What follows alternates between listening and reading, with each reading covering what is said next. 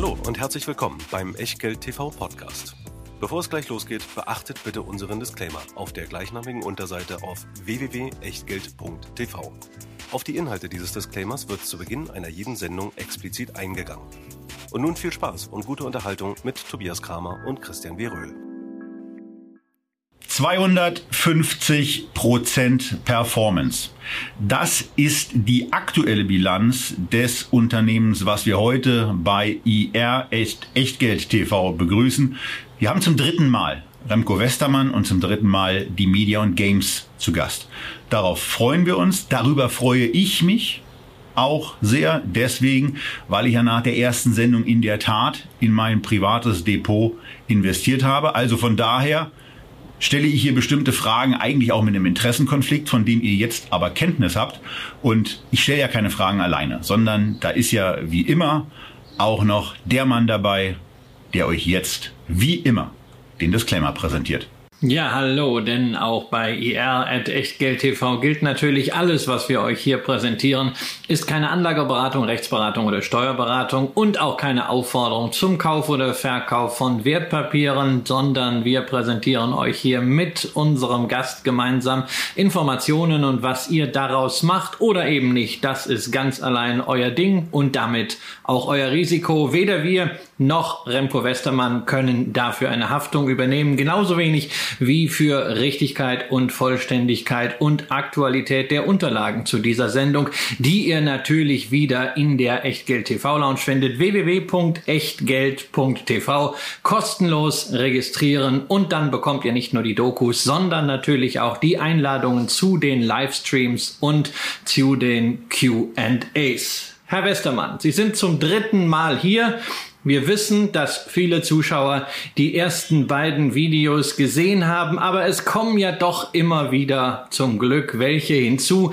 Deshalb nochmal sozusagen put it in a nutshell in aller Kürze. Was macht die Media and Games Invest und was macht die Firma in Ihren Augen zu etwas Besonderem auf dem Kurszettel? Ja, guten Morgen allererst und äh, vielen Dank, äh, dass ich das nochmal mit Ihnen machen darf. Es ist schon wieder sieben Monate her, Zeit vergeht schnell. Ähm, ja, was macht Media Games Invest? Wir sind eine integrierte Spiele- und Mediencompany, ähm, haben vor circa acht Jahren angefangen, haben da von Axel Springer Gamio gekauft, eine Spielefirma, festgestellt, dass man im Spielebereich eigentlich kritische Masse braucht und dann über Buy und Build mehrere Spielefirmen dazugekauft und weil Spiele eigentlich nur erfolgreich sind, wenn auch genügend äh, neue Spieler reinkommen, dann auch angefangen, einen Medienbereich aufzubauen, der genauso gut über Buy und Build gebaut ist. Äh, starkes Wachstum, also über 800 Mitarbeiter inzwischen, in Deutschland Standorte, unter anderem Berlin und Hamburg. Und ja, äh, ganz stolz, dass wir stark wachsen, äh, stark nach vorne gehen und auch profitabel sind. 250 Prozent seit dem ersten Auftritt, 230 Prozent seit dem Auftritt Ende Oktober, der dann Anfang November live gegangen ist. Und beim letzten Mal war ein Thema mit dabei, was für mehr Aufmerksamkeit am Kapitalmarkt sagen, sorgen sollte. Und da ist man dann nicht etwa nach Amerika gegangen, sondern man ist in den Norden gegangen, wo die amerikanische Nasdaq, den Nasdaq First North Premier Growth Market, immer wichtig, kurze Namen zu haben, in Stockholm ins Leben gerufen hat. Und äh, so ein halbes Jahr nachdem das passiert ist, hat man so ein bisschen das Gefühl, dass es dass es die Initialzündung auch für das war, was dann passiert ist, diese sehr, sehr starke Aktienperformance. Und äh, vielleicht deswegen zum Start erstmal nochmal mit reingeholt. Was hat Schweden und was hat die Notiz an diesem Markt eigentlich bei der Wahrnehmung am Kapitalmarkt geändert? Ja, wir sind, haben das Listing gemacht im Oktober letzten Jahres in Schweden in der Tat, kannten aber den schwedischen Markt schon. Wir hatten vorher schon einen Bond dort gelistet. Und äh, was Schweden wirklich sehr ähm, unique macht oder einmalig macht, ist, dass es da sehr viel gelistete Spielefirmen gibt, ähm, aber auch sehr viel Interesse gibt insgesamt für digitale Geschäftsmodelle. Und es gibt über 30 Spielefirmen, die dort gelistet sind, äh, auch mit guten Bewertungen. Wird auch sehr aktiv von der Nasdaq äh, bearbeitet als, als Geschäftsfeld, als Cluster. Und ähm, ja, da gibt es mehrere Buy-and-Build-Stories, die dann auch vergleichbar sind mit unsere. In dem Sinne, die Investoren kannten schon. Und was wir auch sehen, was auffällig ist, dass auch sehr viele private Investoren dort äh, anlegen. Etwas, was wir in Deutschland viel weniger sehen. Also in dem Sinne, ähm, ja, ist ein Markt, der auch schon bei kleineren Marktkapitalisierungen eigentlich äh, zugreift, was in Deutschland auch noch ein schwieriges Thema ist, ähm, weil wir zurzeit jetzt auch wieder sehen, dadurch, dass wir so einen riesen ähm, Aufschwung erlebt haben durch Schweden, dass auch in Deutschland inzwischen das Interesse viel größer ist. Trotzdem ist ungefähr drei Viertel vom, vom Tagesvolumen, was wir umsetzen an gehandelte Aktien, äh, findet in Schweden statt. Das heißt also, die Geschichte hat jetzt am Kapitalmarkt richtig Momentum bekommen. Man kann das ja auch einfach am Chart nachvollziehen. Aber es soll ja idealerweise so sein, dass der Aktienkurs die operative Realität, die fundamentalen Fakten abbildet. Und das heißt natürlich, wenn ein Kurs sich so dynamisch entwickelt, wie das bei Media and Games Invest der Fall ist, dann wollen wir natürlich auch sehen, dass das Ganze ein Spiegelbild der operativen operativen Performance ist. Deshalb lassen Sie uns mal von der Aktie wegkommen, lassen Sie uns zu dem kommen, was dafür verantwortlich ist, dass am Ende ein Unternehmen sich erfolgreich entwickeln kann. Die fundamentalen Basics. Was hat sich im Geschäft getan, seit Sie das letzte Mal vor sieben Monaten bei uns waren? Sprich, was waren mal eingedampft Ihre drei operativen Highlights, Ihre Milestones aus den letzten sieben Monaten, die wesentlichen Fortschritte? Immer schwierig, es waren vier, ich würde mal sagen, viel mehr als nur drei, aber ähm, ich versuche mal die Top drei hier zu machen. Äh, das erste ist organisches Wachstum einfach. Also wir sind am Anfang nicht organisch gewachsen, das war auch ganz bewusst so. Also wie wir vor acht Jahren angefangen haben, haben wir gesagt, wir kaufen erst Firmen zu, bauen kritische Masse. Und dann haben auch viele Investoren äh, sich beschwert von, wieso wächst ihr nicht organisch? Und bei uns war es ganz klar, erst kritische Masse und dann damit wachsen. Und das haben wir dann auch ganz gut hinbekommen. 2018 5% organisches Wachstum, 2019 10%, 2020 dann über 20% organisches Wachstum. Und im ersten Quartal dieses Jahres hatten wir 38 Prozent organisches Wachstum gegenüber erstes Quartal letzten Jahres. Also das ist eigentlich für mich äh, schon der allerwichtigste Punkt. Eine Firma, es ist, wir sind sehr gut in Firmen kaufen äh, und die auch integrieren, aber dass man damit dann auch gut wachsen kann, ist natürlich ein absolutes Highlight. Und das haben wir jetzt im ersten Quartal sehr stark bewiesen. Und es hat auch damit zu tun, dass wir jetzt extrem äh, doch ein größeres Team haben, verschiedene Bereiche auch rein investieren und Spiele. Es gibt nie das eine Spiel, was alles rausreißt. Man muss einfach mehrere Sachen machen. Ähm, auch im Medienbereich gutes organisches Wachstum. Also organisches Wachstum wäre bei mir auf eins. Dann ähm, KingsIsle, Kauf von einer doch größeren Spielefirma in ähm, Austin, Amerika. Ähm, sogenannt äh, ja, Rule Changing äh, Deal oder wie auch immer man das nennt. Also war die größte Akquise von uns bis jetzt und äh, in dem Sinne auch für uns ein, ein absolutes Highlight. Ähm, und der dritte ähm, ist eigentlich, glaube ich, die Entwicklung der Mediensparte. Äh, wir haben ja vor vier Jahren angefangen, auch Medienfirmen zu kaufen, vor etwas über zwei Jahren, fast drei Jahren äh, vor allem AdTech äh, dann als unseren Fokus äh, rausgenommen. Und wir sehen einfach, dass wir da super wachsen in dem Bereich, auch super neue Kunden reinholen und ähm, ja, damit eigentlich ganz gut vorankommen und auch die Synergie zur Gaming-Sparte einfach super ist. Also das wären für mich die drei wichtigsten. Jetzt haben, jetzt haben Sie drei Punkte genannt, die ja nun wirklich operativ sind, aber egal, ob es jetzt organisches Wachstum ist oder ob es externes Wachstum ist, Sie haben zwei Transaktionen angesprochen, auf die wir später nochmal gehen. Für beide Wachstumsoptionen brauchen Sie neben viel Geschick und einer guten Strategie natürlich auch Geld. Und äh, auch da gibt es ja Fortschritte. Sie haben in den letzten äh, Sendungen schon gemerkt, also mit dem Gaming-Markt tue ich mich immer ein bisschen schwer, ähm, weil mir da so wenig vertraute Spieler unterkommen. Wenn es aber jetzt darum geht, dass Kapital akquiriert wird, da kenne ich ja nun doch den einen oder anderen. Sie haben mal wieder eine Kapitalerhöhung gemacht und Sie haben einen richtigen großen Namen dabei mit an Bord bekommen im Zusammenhang mit der Kapitalerhöhung für die King Isle Akquisition, nämlich Oak Tree Capital, ähm, die Firma von Howard Marks, vielen von euch bekannt als Autor des Standardwerks Mastering the Market Cycles, wie man also Marktzyklen äh, ähm, erfolgreich bewältigt an der Börse. Eine der ja, legendärsten angloamerikanischen Investmentfirmen. Ähm, erzählen Sie uns ein bisschen über diese Kapitalerhöhung. War das schwierig, dieses Geld aufzutreiben oder ist das Momentum einfach so da, dass sich das quasi von selbst platziert hat? Das Interessante zu sehen, dass kritische Masse nicht nur wichtig ist für eine Firma im operativen Bereich, aber auch am Kapitalmarkt und dass wir mit der höheren Bewertung jetzt extrem viel Interesse im Kapitalmarkt haben. Auch Fonds, die normal äh, in kleinere Firmen nicht so schnell reingehen, sehen einfach unser enormes Wachstum und, und kommen jetzt auf uns zu. Und ähm, ja, das Businessmodell kommt einfach echt gut an. Und wir hatten am Anfang eine Phase, wo wir, bevor wir eigentlich sogar gelistet haben, wo auch einige Private Equities schon auf uns zugekommen sind. Seitdem kennen wir eigentlich auch Oaktree. Äh, die hatten auch damals Interesse. Wir haben immer gesagt, nein, wir wollen nicht äh, verkaufen, wir wollen einfach wirklich an die Börse. Und ähm, seitdem auch immer guten Kontakt gehalten ähm, mit Oaktree, vor allem der europäischen äh, Arm. Und ähm, wie wir dann Kings eingekauft haben, war es ursprünglich äh, ab, äh, bei der, bei, abgezielt, dass die Verkäufer, und das sind zwei über 70-jährige Amerikaner, auch ein Stück Aktien nehmen würden als Teil des Kaufpreises. Und die kamen dann irgendwann, ja, aber dann brauchen wir ein Depot, ist schwierig und so weiter und äh, wollten dann relativ kurzfristig doch keine Aktien. Und da haben wir einen Anruf getätigt, in der Tat, äh, nach Oaktree und gesagt, habt ihr immer noch Interesse? Und dann war es auch sehr schnell äh, durch. Also die sind eigentlich eingesprungen für die, für die äh, Verkäufer.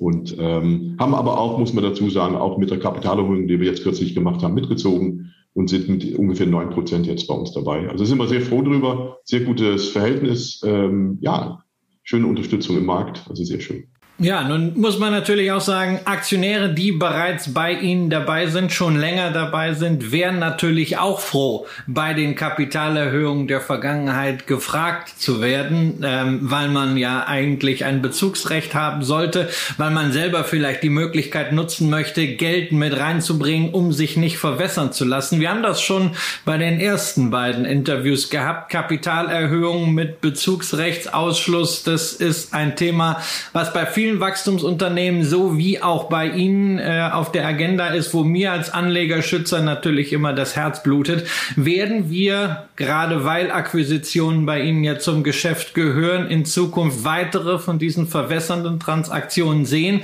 Oder ist da auch mal für Sie ein Strategieschwenk denkbar, der Gestalt, dass Sie sagen, naja, neue Investoren holen wir rein, wenn die bestehenden ihr Bezugsrecht nicht ausüben wollen, aber grundsätzlich sind wir erstmal daran interessiert, unsere loyalen Aktionäre zu fragen, ob sie nicht ihren Anteil quotal behalten möchten, indem sie mitmachen mit einem Bezugsrecht. Mhm. Ja, Bezugsrecht ist natürlich äh, sehr gut für den Schutz von Anleger, ähm, aber ich glaube, noch wichtiger ist, dass Wert generiert wird in der Firma. Und ähm, das machen wir. Und mit unserem Businessmodell, mit M&A, braucht man doch relativ schnell immer Zusagen für Kapital. Und wenn man ein Bezugsrecht nimmt mit auch noch zwei Börsenplätze, das würde uns so verlangsamen, dass wir damit auch M&A-Transaktionen einfach äh, nicht machen könnten. Und in dem Sinne äh, haben wir uns in der Tat dafür entschieden, äh, ohne Bezugsrecht äh, Kapitalerhöhungen zu machen, aber marktnah. Und wenn man die Fluktuation unseres Kurses mit einbezieht, dann sieht man einfach, dass auch andere Anleger, die dann nicht äh, mit in, ohne Bezugsrecht KE mit drin sind, eigentlich in jedem Fall und immer wieder die Möglichkeit hatten, auch zu Gleichkurse oder sogar zu niedrige Kurse äh, Aktien zu kaufen und mit reinzukommen. Also in dem Sinne glaube ich, dass der Schaden, wenn man es überhaupt so nennen darf, an Richtung Aktionäre ähm, nicht da ist. Und an der anderen Seite der Wert von ähm, Kapitalerhöhung ohne Bezugsrecht, nämlich dass wir wirklich schnell ähm, Akquisen machen können, ähm, extrem äh, das Ganze gut macht. Und damit auch, äh, wenn man einfach die Kursentwicklung sieht und was wir gemacht haben, jeder Aktionär ähm, eigentlich froh sein sollte, dass die Aktien sich so entwickelt haben. Beim letzten Mal hatten wir ja anhand von, von Beispielen wie zum Beispiel, wie, wie etwa Trion schon gesprochen, äh, wie der Ansatz ist, wenn man dann Übernahmen getätigt hat. Da geht es um diesen, um diesen Dreisprung Integration, Build und Improve. Also reinholen, äh, dann umbauen und vor allen Dingen auch verbessern, Optimierungen anwenden. Aber wenn Optimierungen dann abgeschlossen sind, dann geht's eben auch weiter, dann geht's um Neuentwicklung, um Neukundenentwicklung und wir kommen dann eben auch in den Bereich Media. Nicht nur Game, sondern eben auch Media. Und hier kommt dann die Kompetenz zum Tragen, die ja gerade auch bei dem Wachstum, 38 Prozent hatten Sie angesprochen, hilft. Was und wie leistet Media und Games hier Besonderes. Äh, zum Beispiel, wenn wir uns angucken, was bei Arcage, äh, Arcage Unchained äh, gemacht wurde. Wie geht man da in diesen Markt rein? Und äh, vielleicht noch ein Hinweis, Entschuldigung, dass der jetzt so spät kommt, aber für euch, wenn ihr Integration, Build und Improve nochmal nachschauen wollt, dann guckt bitte in den zweiten Talk rein. Da haben wir das ein bisschen intensiver besprochen. Jetzt geht's eben mit der Mediakompetenz weiter und ähm, da vielleicht mal am Beispiel von ArcAge Unchained erklärt, was Media und auch der Gaming-Bereich da sonst so machen. Genau, ja. Ja, bei, äh, Build, äh, sorry, bei Integrate, Build und Improve ist in der Tat äh, unser Prinzip, was wir anwenden. Und Trine Worlds hat mir in der Tat letztes Mal schon beschrieben, was wir machen, wenn wir eine Firma kaufen, nämlich auch die Kosten optimieren, schauen, dass die Teams integriert werden und dass wir damit einfach ein Stück Kostenvorteile haben. Mhm. Ähm, der nächste Schritt ist in der Tat äh, zweiseitig oder beziehungsweise einerseits natürlich Content ausweiten, also Updates vom Spiel. Und wenn ich jetzt mal Arcade nehme, da war zum Beispiel im ersten Quartal diesen Jahres haben wir Arcade äh, Akash Invasion gelauncht, äh, was ein richtig großes Update war, womit die Spieler wieder sehr viele neue Möglichkeiten haben im Spiel und was dann sowohl bestehende Spieler dazu äh, bringt, mehr zu spielen, auch wieder neue, äh, neue Sachen zu probieren, aber auch natürlich viel neue Spieler im Spiel reinholt. Und ähm, also das ist eine der wichtigen Sachen. Das zweite ist Spiele auf andere Plattformen bringen. Ähm, Trove zum Beispiel, auch ein Spiel, das mit, ähm, äh, wie heißt es, mit äh, Trine Worlds gekauft wurde, ähm, ist ein Spiel, was es schon gibt auf, ähm, äh, auf, auf PlayStation und äh, auf Xbox und auch als PC-Spiel. Und das wird jetzt gelauncht ähm, auf Switch, also zusammen mit Nintendo. Und auch da sieht man wieder ein Stück Umsatzwachstum. Und dann das Thema, was Sie gerade ansprechen, Medien. Das ist ja der Grund, dass wir auch im Medienbereich reingegangen sind. Medien sind da, um mehr User reinzuholen im Spiel oder auch Werbeplätze zu verkaufen. Und auch das haben wir sehr aktiv betrieben. Ähm, bei Arcade Unchained, wie der Launch stattfand, haben wir sehr viel mit Influencer gemacht. Äh, das hatte ich, glaube ich, letztes Mal auch schon kurz als Beispiel. Und ähm, des Weiteren sehr viel jetzt, gerade weil wir sehr stark jetzt im programmatischen Bereich sind, mit programmatischer Werbung, also dauernd auch wieder Neukunden äh, reinzuholen. Also das sind so ein bisschen Beispiele, äh, was wir damit machen und sind super zufrieden mit so einer Entwicklung, wenn man sieht, dass wir eine Firma gekauft haben, die eigentlich bankrott war und dass wir die wirklich jetzt schön zu Wachstum bringt als Teil unseres Gesamtportfolios. Wenn wir uns jetzt mal ganz kurz aus dem, aus dem Operativen herausziehen und äh, in die Weltsituation hineinbegeben, da ist ja immer noch so ein Virus am Kräuchen und Fleuchen. Wie sieht's denn in dem Bereich eigentlich aus? Viel von dem Wachstum hatten Sie in den letzten Gesprächen eben auch gesagt, dass es dadurch auch ausgelöst wurde, dass die Menschen zu Hause geblieben sind. Wie sieht's denn damit jetzt eigentlich aus, wenn da der Großteil anfängt, auf einmal geimpft zu sein? Welche Einflüsse können dadurch entstehen, auch auf, auf, das, auf das operative Geschäft? Ja, wir sind eigentlich schon, wenn wir über Spielemarkt sprechen, wieder in einer Normalsituation. Die Leute sind nicht mehr so viel zu Hause und das ist auch mhm. schon über längere Zeit inzwischen. Wir haben einen sehr starken Effekt gesehen im zweiten Quartal letzten Jahres. Da waren die Leute, äh, da gab es Lockdowns, aber die Leute waren auch alle ängstlich und sind sogar noch mehr zu Hause geblieben, wie sie mussten, glaube ich. Und ähm, haben auch da sehr viel gespielt. Da haben wir sehr viel äh, mehr Aktivität gesehen bei bestehenden Spielern und auch sehr viele neue Spieler reingeholt. Die Quartale danach haben die Leute wieder weniger gespielt, also normal gespielt, um mal so zu sagen, und sind wir eigentlich schon wieder im normalen Marktwachstum, weil ich meine, der Gaming-Markt wächst ja insgesamt ähm, zurückgekommen. Sehen aber trotzdem noch, ähm, dass wir einen, einen riesigen Positiveffekt haben von den extra Spieler, die reingekommen sind im zweiten Quartal letzten Jahres. Wo richtig Dampf jetzt reinkommen soll, ist der Mediabereich. Wir hatten uns in den letzten Gesprächen vor allen Dingen auf den, auf den Gaming-Bereich äh, gestürzt, aber jetzt passiert einiges im Mediabereich und dafür mal zwei Schlagworte, nämlich einmal Atom, das drückt ja schon eine gewisse Explosivität aus. Und ein zweites Schlagwort Smarto. Holen Sie uns, holen Sie unsere Zuschauer doch mal in diese beiden Begriffe rein und erzählen das, was sie an einer Stelle ja auch im Moment erzählen dürfen, ähm, was man davon erwarten kann und was da die Highlights sind. Ja, vielleicht also am Anfang, was ist der Medienbereich? Äh, da geht es um Werbung und vor allem um digitale Werbung und an zwei Seiten eine Firma, die Neukunden braucht, äh, bewirbt seine Produkte und an der anderen Seite eine Firma, die Werbeplätze hat, äh, will die so gut wie möglich verkaufen. Und der Prozess zwischen Kauf von Werbeplätze und Verkauf von Werbeplätze ähm, ist traditionell sehr manuell gewesen, äh, aber inzwischen gibt es da, oder schon seit längeren Jahren, Programmatic Marketing oder Programmatic Advertising, wo die ganze Sachen über Systeme abgewickelt werden. Also wo vollautomatisiert Werbeplätze äh, über ein Auktionsprinzip über ein, äh, verkauft werden und der meistbieten die Werbeplätze kauft. Ähm, dazu kommen dann Daten, äh, die den Prozess optimieren, weil ich will ja nicht überall einen Werbeplatz kaufen. Ich will eigentlich nur da einen Werbeplatz kaufen, wo ich auch relativ sicher bin, dass derjenige, der die Werbung sieht, auch nachher ein Käufer oder zumindest ein aktiver Spieler in der Spiele wird. Und das ist also der Basisprozess, den wir da abbilden. Und da gibt es eine große Marktveränderung, ähm, dass viele der größeren Spieler, also Apple, Google, Facebook, alle von ehemalig offenen Systeme zu geschlossene Systeme, sogenannte World sich entwickeln und nicht länger bereit sind, ihre Identifier, also die Cookies, die äh, IDFAs, um, um bei Apple zu bleiben, ähm, bereitzustellen, um damit ähm, Werbung zu targeten. Und das ist ein Marktproblem oder beziehungsweise Herausforderung für den Markt. Und jede Herausforderung gibt auch Chancen. Und äh, unser Team hat Atom entwickelt, was ein, ähm, uns ermöglicht, auf, ähm, auf, auf ein Handy Leute zu targeten, ohne dass die persönlichen Daten das Handy verlassen. Äh, ist sehr gut angekommen im Markt. Ähm, wir fahren es gerade raus oder rollen es gerade aus und ähm, ja, gibt uns extrem viele gute Möglichkeiten im Markt, der eigentlich total blind geworden ist, um dann trotzdem da sehr gut zu targeten. Ähm, das andere Thema, was Sie gerade angesprochen haben, Smarto. Ähm, ja, wir machen weiter Buy und Build, haben im Medienbereich Anfang des Jahres äh, Liquid gekauft.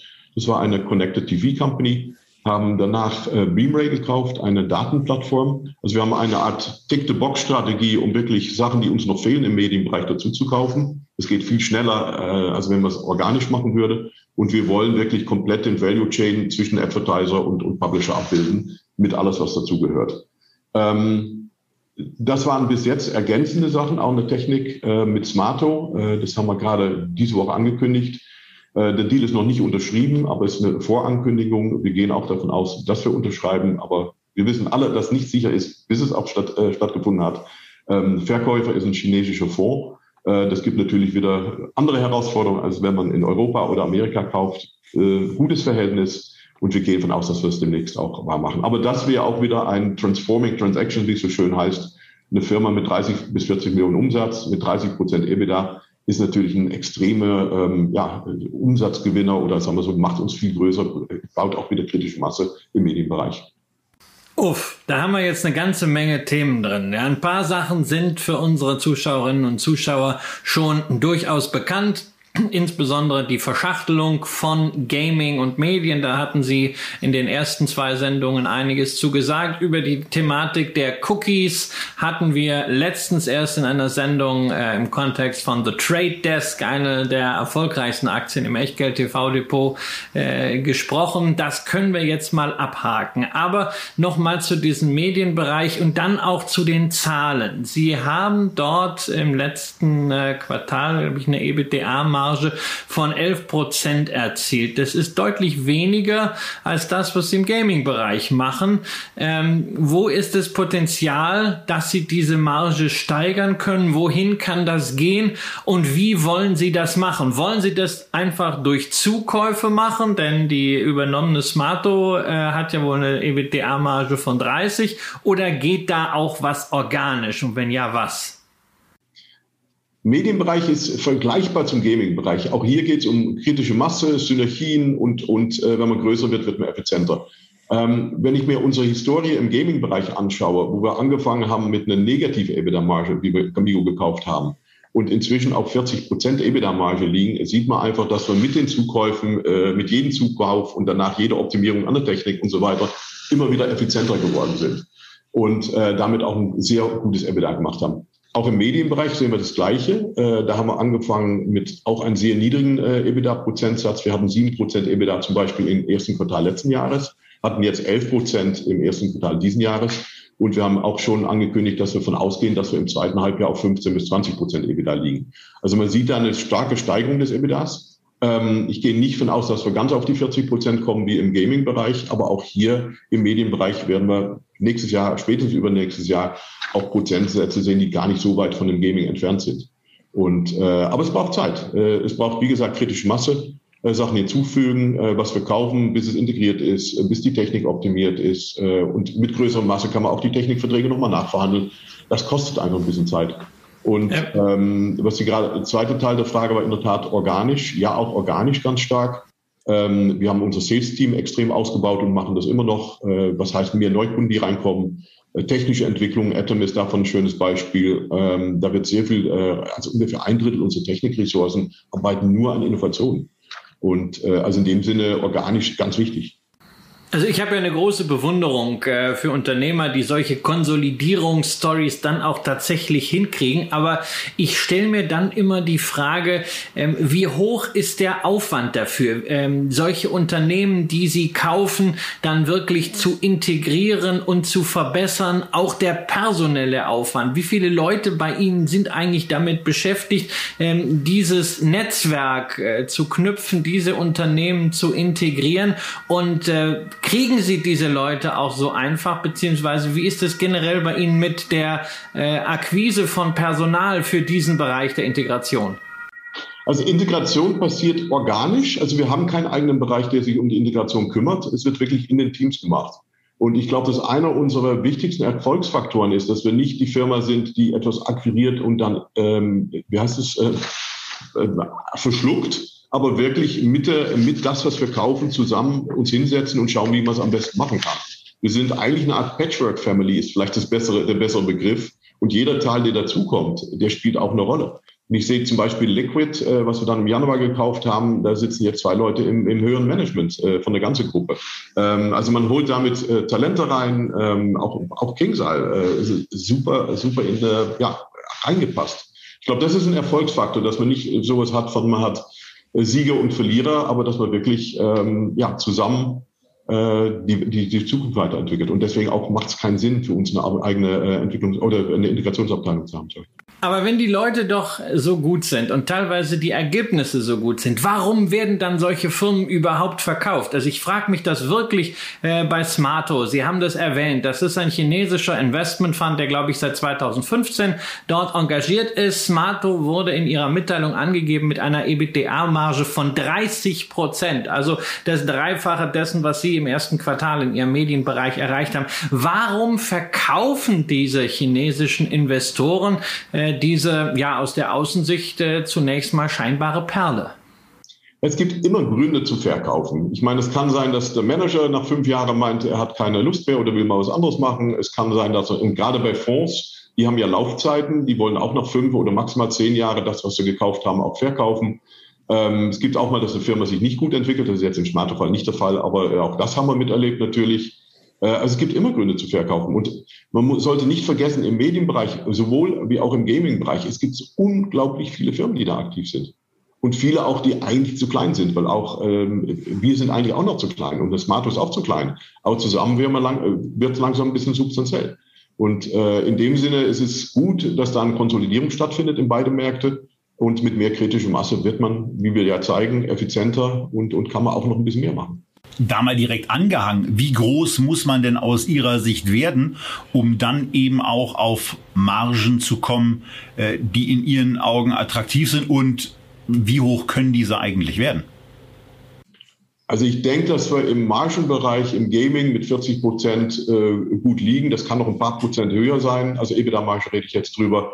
Ähm, aber wenn wir mehr machen würden, würden wir das eher in weiteres Wachstum investieren oder in, in neue Spielentwicklung und so weiter, als dass wir da jetzt abziehen, viel höher zu kommen.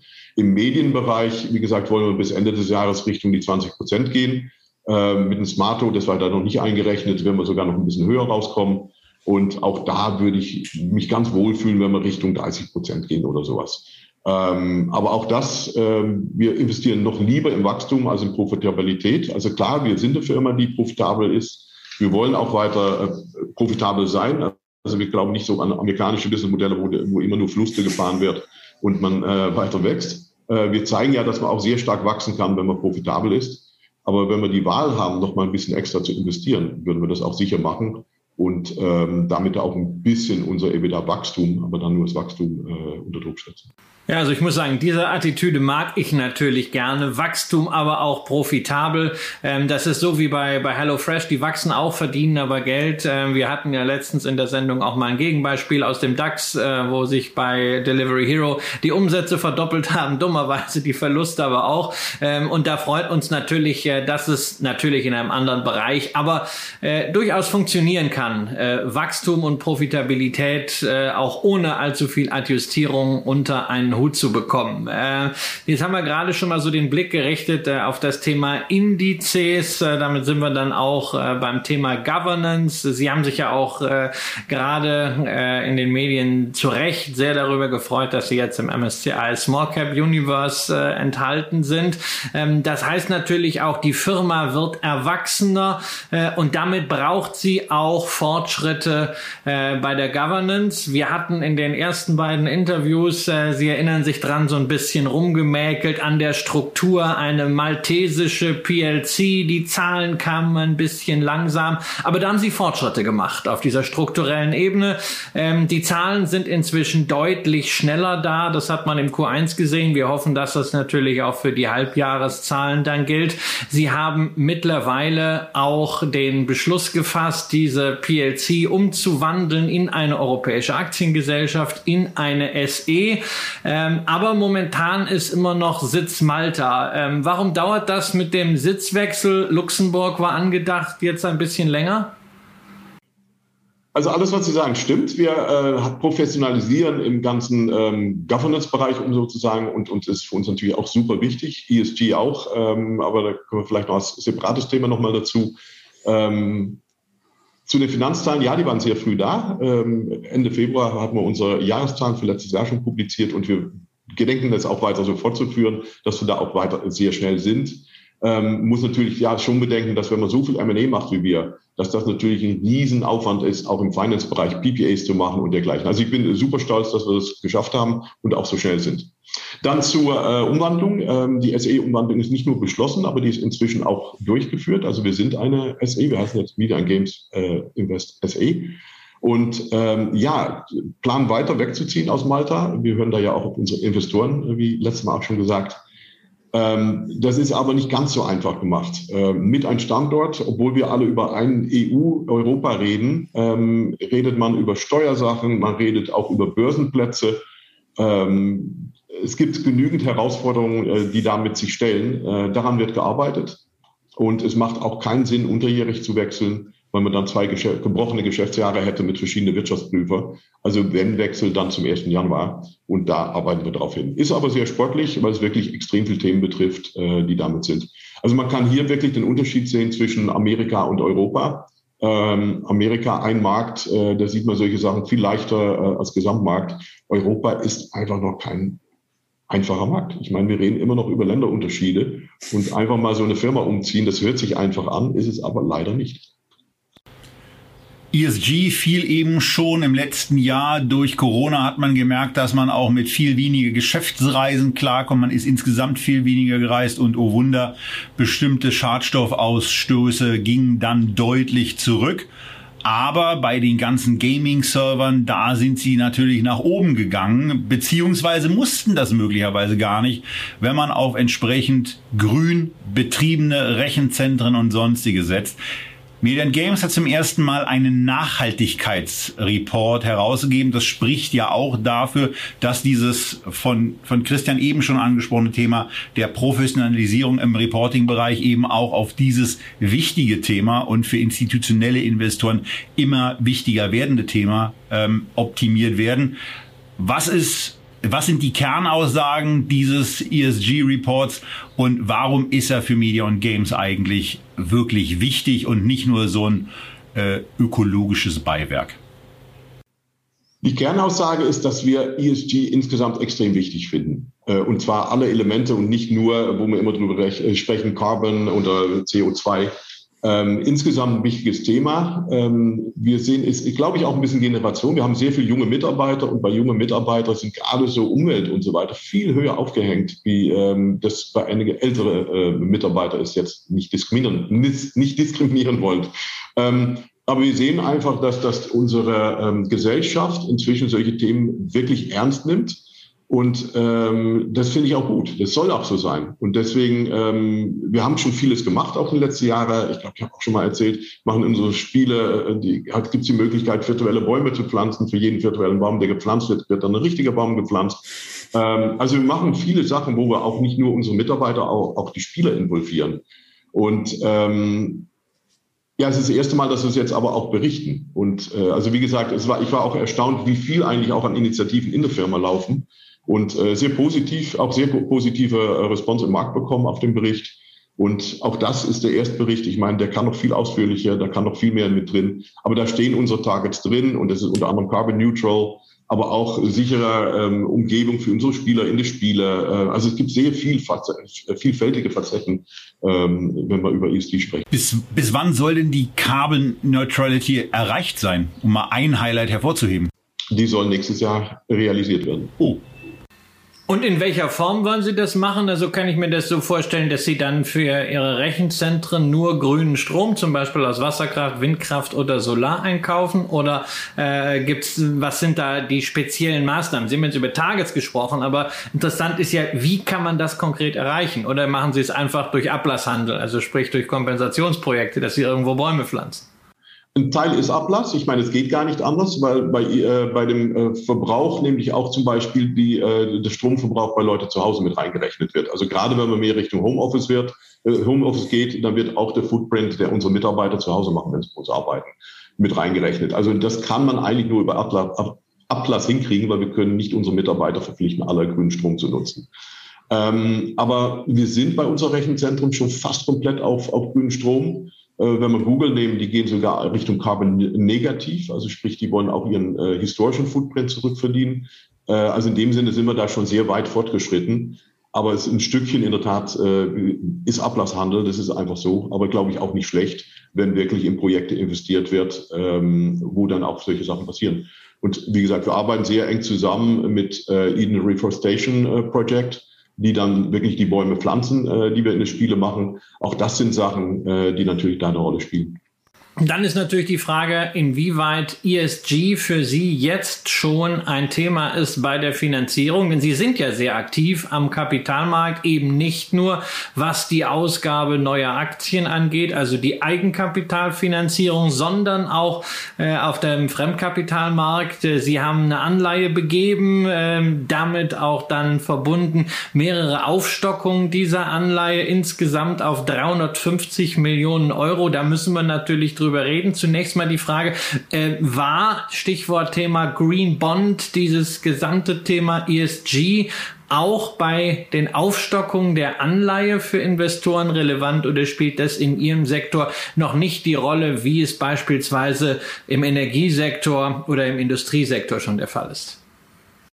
Wir sehen bei Investoren sowohl an der Equity-Seite wie auch an der äh, Fremdkapitalseite, äh, dass äh, ESG eine immer größere Rolle spielt. Ähm, auch in Investorengesprächen, die wir haben, ist es immer öfters, dass, oder, äh, dass ein ESG-Experte mit am Tisch sitzt. Ähm, wir haben unseren Bond jetzt nicht als grünen Bond positioniert. Ähm, wir haben auch noch kein äh, ESG-Rating, da arbeiten wir gerade dran. Also in dem Sinne kann man da noch einiges machen. Aber ESG spielt bei Investoren einfach eine große Rolle. Und ich glaube, dass wir da recht gut abschneiden inzwischen. Und äh, aber wie gesagt, das ist, wir haben jetzt keinen grünen Bond oder so aufgelegt. Aber ne, also 350 Millionen Euro, die Sie inzwischen an Volumen in der Anleihe haben, durch die Aufstockung erfreulicherweise zu einem steigenden Preis, also zu einer sukzessive fallenden Rendite in den letzten Monaten, das ist ja schon mal ein Brett, auch was den Finanzierungshebel insgesamt angeht. Ähm, sehen Sie da jetzt irgendwie auf der Fremdkapitalseite mal äh, einen Deckel angekommen oder sagen Sie auch, also wir können das eigentlich uns vorstellen, da noch weiter aufzustocken. Und zweiter Teil natürlich gleich da dran. 5,2 Prozent zahlen sie auf die Anleihe. Auch das ist ein Brett. Das riecht so ein bisschen nach Junk Bond. Äh, warum ist es trotzdem in Ihren Augen äh, kein Ramsch? Gut, ich fange erstmal an mit ähm, dem Basisbond. Also sprich, wir können bis zu 350 Millionen ausgeben. Äh, potenzielle Volumen ist aufgestockt bis 350 Millionen. Wir hatten äh, davor 120 Millionen, haben jetzt 150 äh, nochmal platziert. Also wir liegen jetzt bei 270 Millionen.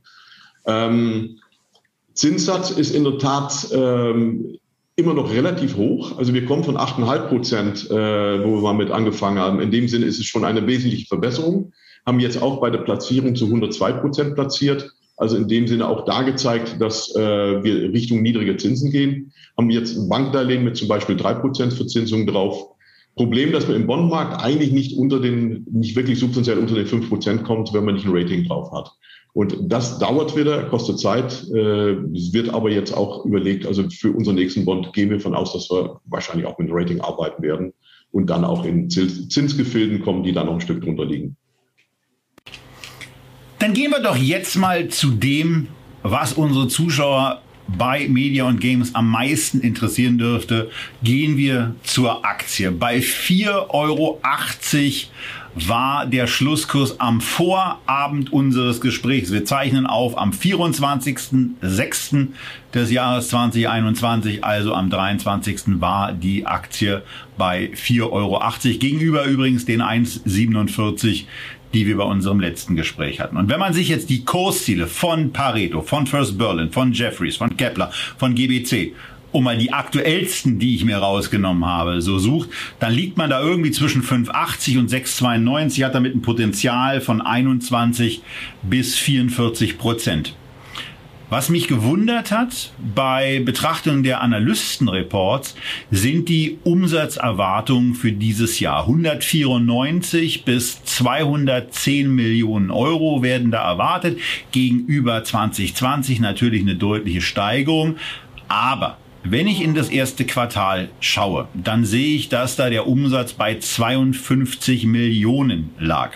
Und wenn ich jetzt nur mal davon ausgehe, das mit dem organischen Wachstum, das stellen Sie jetzt mal die nächsten drei Quartale ein, dann bin ich da schon bei 208, muss aber eigentlich als Aktionär und auch als jemand, der Ihnen ja zuhört, sagen, naja, also so im Bereich 240 sollte auf der Basis und dessen, was in den vorangegangenen Quartalen passiert und was bei organischem Wachstum ja von Ihnen auch angekündigt wurde eigentlich drin sein. Und dann kommt ja noch was dazu, was die Analysten in der Tat ganz oft rauslassen oder eigentlich alle rauslassen. Sie sind ja im äh, Mergers and Acquisitions Bereich sehr, sehr aktiv und Sie haben das auch in Ihren Unterlagen, in, den, in der aktuellen Präsentation auf der Seite 16 somit abgedruckt, dass Sie in diesem Jahr, beziehungsweise in den jetzt folgenden sechs Monaten, was dann ziemlich gleichbedeutend mit diesem Jahr ist, noch 125 Millionen bis 180 Millionen Euro Umsatzvolumen dazu kaufen wollen. Also von daher, wenn ich da dann zumindest mal ansetze, ich nehme das untere Level, nehme die Hälfte davon an, dass sie in diesem Jahr dann auch noch als Umsatz zählt, weil es ja eben erst jetzt auch kommen kann, dann muss ich doch eigentlich sagen, da lande ich dann irgendwie eher bei 300 Millionen Euro für dieses Jahr. So, und jetzt die Frage, verstehe ich da was falsch? Verstehen die Analysten Media und Games nicht richtig? Und konkret gefragt, wie sieht die Guidance zunächst mal beim Umsatz für 2021 aus? Fangen wir mit der Guidance an. Also wir haben noch keine offizielle Guidance abgegeben für dieses Jahr. Was wir abgeben in unsere äh, allgemeine Guidance ist, dass wir 20 bis 30 Prozent pro Jahr wachsen wollen und ähm, einen EBITDA von um die 30 Prozent generieren wollen. Ähm, das haben wir die letzten Jahre schwer übertroffen mit, äh, ja, Kege hatte ich vorhin gesagt, von über 70 Prozent in den letzten äh, über drei Jahren und damit eigentlich ein super starkes Wachstum hingelegt. Auch das erste Quartal mit 96, 98 Prozent Wachstum gegenüber erstes Quartal letzten Jahres hat wieder gezeigt, dass wir extrem stark wachsen. Ähm, wir sehen bei Analysten, was wir selber auch eigentlich ähm, ein bisschen äh, predigen, ist ähm, under promise and over deliver. Ähm, also wir, wir sind gar nicht so, wir wachsen schon so stark. Und auch wenn man die Analyse jetzt von Analysten sieht, wenn man das vergleicht zu letzten Jahr Umsatz, ist das ja schon ein super starkes Wachstum. Ähm, ich muss als Vorstand immer aufpassen mit Forecast und dergleichen, aber ich folge Ihre äh, Berechnung und äh, würde sagen, ja, das, das erste Quartal ist nicht immer unser stärkstes Quartal. Ähm, also in dem Sinne sollte da ein bisschen mehr drin sein und gerade auch eine, ähm, wenn die Akquise mit Smarto jetzt stattfindet, ist das auch nochmal ein Riesenstück drauf. Und wir haben auch nicht zu vergessen, wir haben zurzeit eine Leverage von 0,2 Prozent, weil wir nämlich zwei, über 250 Millionen Euro auf dem Konto stehen haben. Ähm, also deswegen, äh, auch da haben wir noch ein bisschen Munition, um äh, Akquisen zu machen und weitere Akquisen zu machen. Also ja, wir wollen weiter wachsen und wie vorhin schon gesagt, es geht jetzt nicht nur um hohes Wachstumstempo, aber gerade auch um profitabel zu sein, gerade auch um organisches Wachstum weiter nach vorne zu bringen. Und ähm, auf Basis der jetzigen Prognosen der Analysten liegt unser Kurs da schon ein Stück drunter. Und wenn dies noch zu niedrig sein würden, äh, Ihre Konklusion, dann wäre ja noch ein bisschen mehr drin. Ja, ja. Da, da, da muss ich als Vorstand muss ich wirklich passen. Ich meine, ähm, wir geben uns sehr viel Mühe, hier organisch zu wachsen, anorganisch zu wachsen. Und da kann, können inzwischen einen ganz netten Track Record zeigen. Ähm, Bewertung und so weiter liegt bei Analysten und vor allem bei Aktionären natürlich.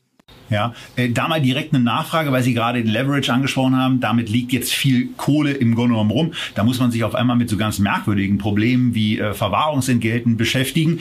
Aber äh, wenn ich das aus dem Fußball übertrage, mein Herzensverein, Hertha BSC, hat ja in den letzten Monaten, wenn auch leicht verzögert mitunter, auch eine ganze Menge an Geld bekommen. Und was Hertha dabei festgestellt hat, das hat Michael Preetz berichtet, das signalisiert jetzt auch schon so ein bisschen Freddy Bobic, ist, dass Preise für Spieler teurer geworden sind. Beobachten Sie sowas auch, weil dieses, dieses Einkaufsthema Maximum zum sechsfachen EBITDA einkaufen. Wir kommen gleich noch zur eigenen Bewertung. Maximal zum sechsfachen des EBITDA einkaufen und dann integrieren ist ja etwas, wo man jetzt spontan sagt, das klingt eigentlich schon nach einem Schnapper. Sind solche Deals weiterhin auch in einer ordentlichen Anzahl, auch in dem von Ihnen skizzierten Volumen möglich? Ja, wir haben zum Glück einen Markt, wo es extrem viele Targets gibt äh, und in dem Sinne auch solche Deals weiterhin möglich sind. Ähm, wo wir sehen, dass die Preise höher gehen oder die, Bewertungen höher gehen, ist gerade bei größeren Spielefirmen. Mobile Firma, Spielefirma über 50 Millionen Umsatz, da sieht man Bewertungen auch, da wird, also werden Firmen gekauft für 20 Mal EBITDA und, viel, und auch weit drüber. Ähm, auch im Bereich größerer Medienfirmen. Äh, wir haben da ein paar IPOs jetzt gerade gesehen, wo man zum Teil sieht 30 bis 70 mal EBITDA-Bewertungen. Ähm, also das ist schon äh, echt sportlich, würde ich sagen. Äh, und das sieht man dann auch bei größeren Targets, äh, haben wir auch in unserer M&A-Gespräche gesehen, dass einige da auch solche Vorstellungen auf einmal, also nicht ganz so hoch vielleicht, aber trotzdem in die Richtung gehen. Also bei größeren M&A-Deals wird es ein bisschen schwieriger, äh, aber gerade unter 40 Millionen Jahresumsatz gibt so wahnsinnig viele Targets, dass wir da eigentlich den Effekt nicht sehen. Was wir ein bisschen gesehen haben im Gaming-Bereich, war die Euphorie durch Corona. Ähm, dadurch, dass die Umsätze gestiegen sind, waren auch äh, wenige Distress-Firmen im Markt, weil sogar die, die Verlust gemacht haben, haben ihre Investoren zeigen können, von hey, es geht ja vorwärts. Ähm, aber das kommt bestimmt wieder. Also in dem Sinne, ähm, wir können weiterhin zu, zu, würde ich sagen, gute Multiples einkaufen, weil es so viele Targets gibt und weil wir auch da gedulden. Und wir zahlen auch lieber äh, die Strafzinsen, als dass wir jetzt äh, hirnrissig oder hirnlos oder wie auch immer man sagt, da zu schnell einen auf M&A sich stürzt. Also was verkaufen muss gut sein. Wir haben eine extrem kleine, also weit unter zehnprozentige Fehlerrate bei unserer M&A und das möchte ich gerne auch so behalten. Also dann muss ich mich jetzt zunächst mal bei Ihnen entschuldigen für den Kollegen Kramer, dass er Sie allen Ernstes mit Hertha BSC in einem Atemzug nennt. Ja, aber die haben viel Geld bekommen, äh, sind damit so knapp dem Abstieg entronnen. Sie haben schon den ersten Aufstieg geschafft, nämlich in, in, in den äh, MSCI Small Cap. Jetzt ist das Ziel der MSCI Mid Cap. Aber gehen wir nochmal zurück zu den Targets. Ähm, diese richtig coolen, heißen Spielefirmen, äh, die werden Sie dann ja wahrscheinlich mit Ihrer ähm, Strategie im Einkauf nicht bekommen. Was ist denn generell so mit diesen Buzzwords, die ich so auf Instagram wahrnehme in der Gaming Industry? Ähm, alles, was mit Virtual Reality zu tun hat, was mit noch stärkerer Mobilintegration zu tun hat, mit der Schnittstelle zwischen Gaming und Tokens, also Bezahlsystemen innerhalb der Spiele. Äh, sind das alles Innovationen, wo Sie einfach sagen, okay, das gucken wir uns dann in drei, vier, fünf Jahren an, wenn andere da genügend Fehler gemacht gemacht haben und man eine gute Basis erwärmen kann? Oder sagen Sie also, wir bauen da gerade Virtual Reality äh, auch schon mal was organisch auf, weil es einkaufen, äh, weil es einkaufen eben viel zu teuer wäre? Ja, der Markt für Spiele oder Spielemarkt, ähm, da werden, sagen wir so, ähm, virtuelle Realitäten verkauft oder Träume, wie auch immer, aber es sind auch viele im Spielemarkt, die die Träume leben. Und was man sehr oft sieht, auch bei Firmen, die zum Verkauf stehen, dass von heute geht es uns nicht so gut, aber wir haben ein Spiel in der Pipeline und damit werden wir Milliarden machen. Ähm, was oft vergessen wird zu erzählen, ist, dass über 2000 Spiele-Launches äh, pro Monat stattfinden und dass die Wahrscheinlichkeit, dass das Spiel durch die Decke geht, nicht so groß ist. Das gilt genauso auch für viele technische Erneuerungen. Ähm, wir haben welche gesehen im Spielemarkt, die natürlich extrem gut eingeschlagen sind. Das sind die Konsolen gewesen. Ich meine, wir reden über einen Markt, der 1978 angefangen hat mit Pong, so ein ganz einfaches Spiel. Aber mit Konsolen ist natürlich ein Riesenstück Markt entwickelt. Äh, mit dem Handy natürlich ein noch viel größerer Markt, also mit dem Smartphone. Also in dem Sinne es sind Entwicklungen, aber wir haben zum Glück äh, äh, die Position oder die Möglichkeit abzuwarten, ob etwas wirklich kritische Masse entwickelt und wirklich im Massenmarkt wird und dann erst einzusteigen. Und wir müssen nicht unbedingt der Erste sein. Also grundsätzlich unser Businessmodell ist ja viel mehr drauf auf Stabilität und, und ähm, langfristige Umsätze ausgerichtet, auch die Art der Spiele, die wir äh, kaufen oder die Firmen, die wir kaufen und auch im Medienbereich mit SaaS-Dienste. Also wir wollen langfristige Umsätze. Wir gehen nicht für die kurzfristige Hypes, weil das Risikoprofil einfach viel höher wäre. Also wir sind ein bisschen konservativer in der Richtung und auch damit zeigen wir ja, dass man sehr gut wachsen kann. Gehen wir mal zurück zur, zur Aktie. Da hatte ich schon die, die Analystenreports angesprochen.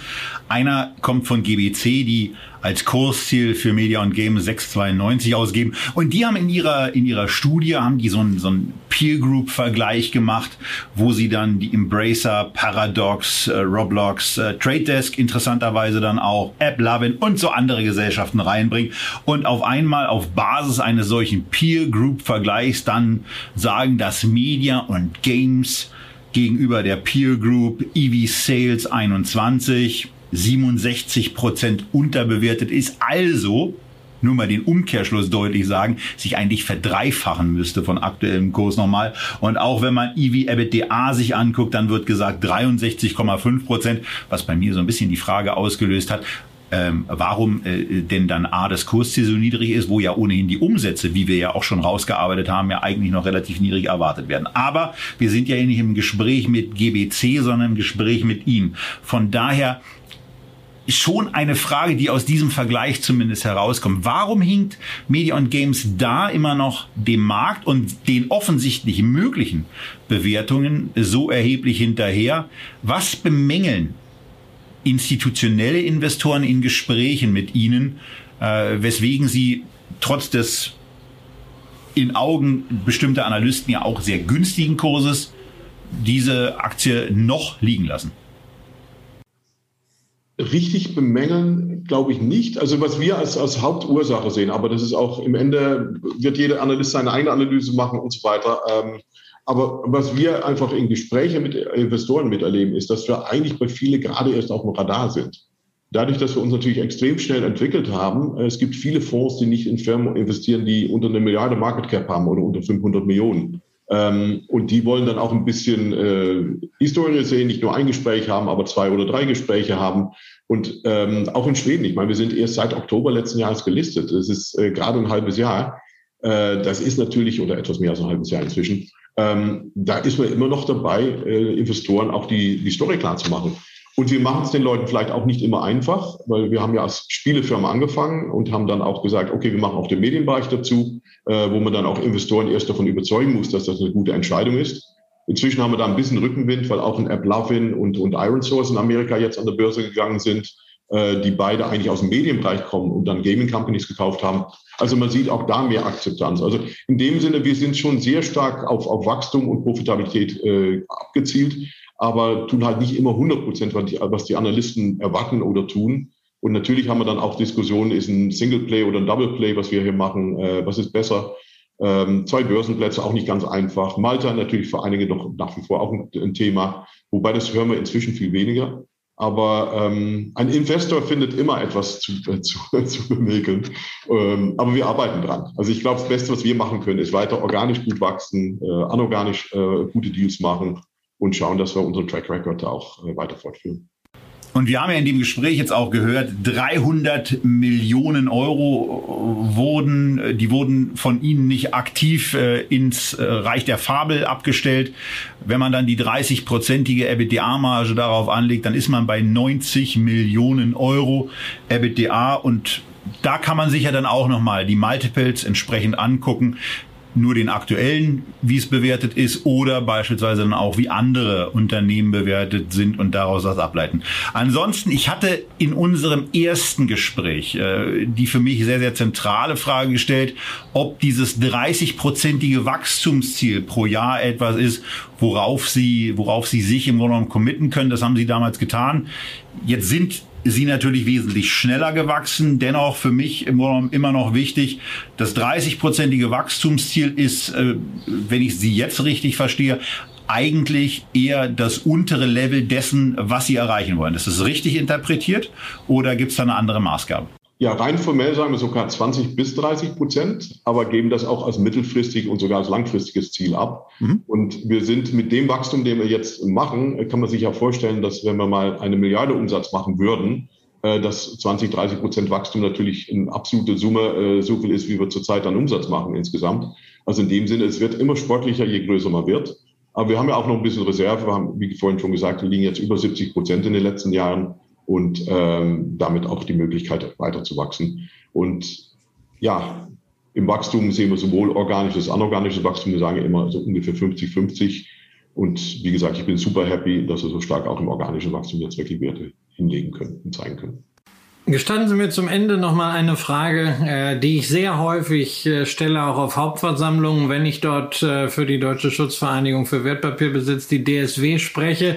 Ähm, nämlich, wo sehen Sie das Unternehmen so in den nächsten drei bis fünf Jahren? Also ich will jetzt von Ihnen keine Umsatzziele oder keine Kursziele, das wäre unseriös, aber ähm, so ein bisschen die, die Strategie zu sehen. Was ist Ihre Idealvorstellung? Ist es ein, in drei bis fünf Jahren ein Unternehmen, was dann einen gewissen Stage erreicht hat, wo man auch mal darüber nachdenken kann, über Aktienrückkäufe oder noch besser Dividenden etwas an Aktionäre zurückzugeben. Sie selbst sind ja auch großer Aktionär und wollen vielleicht mal Rückflüsse haben, ohne unbedingt das, was sie geschaffen haben, zu verkaufen oder ihre Beteiligung dran.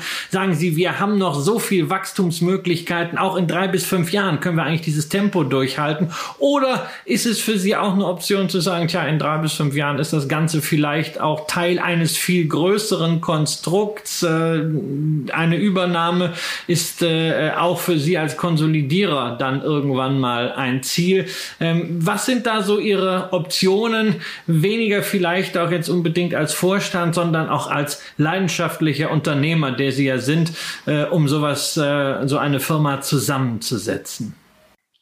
Ja, Herausforderung ist in der Tat ähm, Wachstum, ähm, zeigen, dass man auch was, was Einmaliges hinstellt oder was Besonderes hinstellt.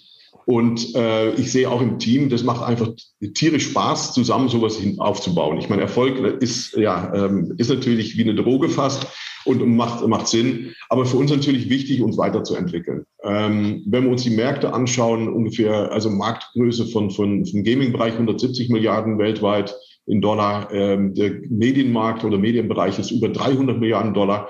Also im Vergleich zur Gesamtmarktgröße sind wir wirklich noch extremst klein. Und in dem Sinne hab, sehe ich jetzt auch nicht, wieso unsere Wachstumsmöglichkeiten in den nächsten drei oder fünf Jahren äh, sich reduzieren würden. Ich glaube eher mit einer größeren Größe, die wir selber erreichen das, und, und leichteren Zugriff zum Kapitalmarkt auch, dass wir da eher noch, äh, noch mehr Möglichkeiten haben werden. Also Herausforderung ist natürlich da weiter das Wachstum zu machen, zu schauen, dass man auch nicht träge wird oder bürokratisch wird als Firma. Ich glaube, das sind für uns intern die große Herausforderung. Extern äh, nicht übermutig zu werden und, und auch die weitere Akquisen, die wir machen, äh, einfach gute Akquisen zu machen und nicht einfach Akquisen zu machen, weil man Geld hat. Ähm, also das, das finde ich die große Herausforderung. Und äh, ich glaube, gerade im Medienbereich haben wir eine richtig einmalige Position in Europa Europa redet ja immer darüber, wir wollen nicht Daten in andere Märkte haben und so weiter. Und wir sind einfach im, im Advertising-Bereich jetzt einer der größten Spieler. Und wenn wir so weiter wachsen, werden wir einer der dominanten Spieler werden in Europa. Äh, und im Gaming-Bereich gibt es ein paar andere größere, ähm, aber auch da sind inzwischen einige europäische Firmen einfach, die das Potenzial haben, da Welt, äh, Weltspieler zu werden. Und ja, der Markt konsolidiert ähm, und wir sehen uns lieber als Konsolidierer als als Konsolidierter. Also wir würden gerne weiter wachsen, wenn die, unsere Investoren das auch mitmachen. Das heißt also, ich muss mich mit äh, Dividenden weiterhin lange gedulden, weil Sie sehen noch so viele Möglichkeiten, die Gewinne, die Sie ja erzielen mit einer üppigen Marge, wieder in neues Geschäft, in neues Wachstum zu investieren, so dass Sie sagen, weder Sie selbst noch andere Investoren brauchen jetzt irgendwelche Cash-Auszahlungen. Wer irgendwie mal auscashen will, der muss halt Aktien verkaufen. Ja, wir haben zurzeit keine Pläne, Dividenden zu zahlen, weil genau wie Sie sagen, wir so viele gute äh, Investitionsmöglichkeiten haben mit dem Geld, dass wir die eher wahrnehmen würden. Es gibt aber auch Beispiele von starker Wachstumsfirmen, die trotzdem Dividende zahlen, weil man natürlich auch damit andere Investorenkreise anspricht. Also ich will es langfristig oder mittelfristig nicht ausschließen, aber zurzeit ist in jedem Fall nichts Konkretes geplant. Alles klar. Das war Teil 3, nicht etwa Schlag 3 oder gar Strike 3 von Media und Games at Echtgeld TV. Denn wir hatten die erste Sendung, da hat sich die Aktie danach kaum verändert. Das könnte man als Strike werten. Aber beim zweiten Mal, als Remco Westermann ans Schlagmal in Vogts Bier Express quasi getreten ist, hat er mit mehr als einer Verdopplung das erreicht, was wir dann mal als Home Run bezeichnen würden, weil eine Verdopplung ist ein Home Run mit 250 Prozent seit dem ersten und 230 Prozent seit dem zweiten Auftritt ist quasi, um in der Baseballsprache zu bleiben, der Ball aus dem Stadion geschlagen worden. Wir sind jetzt gemeinsam mit euch gerade auf Basis der hier getroffenen Aussagen sehr gespannt, wie es in diesem Inning dann von mir aus eben weitergehen wird, wie es in den nächsten Monaten bei der Gesellschaft und natürlich auch beim Aktienkurs weitergeht und äh, werden sicherlich in den nächsten Monaten auch dann ein viertes Mal mit Remco Westermann zur aktuellen Situation im operativen und äh, am Kapitalmarkt sprechen, wenn es heißt IR at Echtgeld mit Media und Games. Das war's aus Berlin.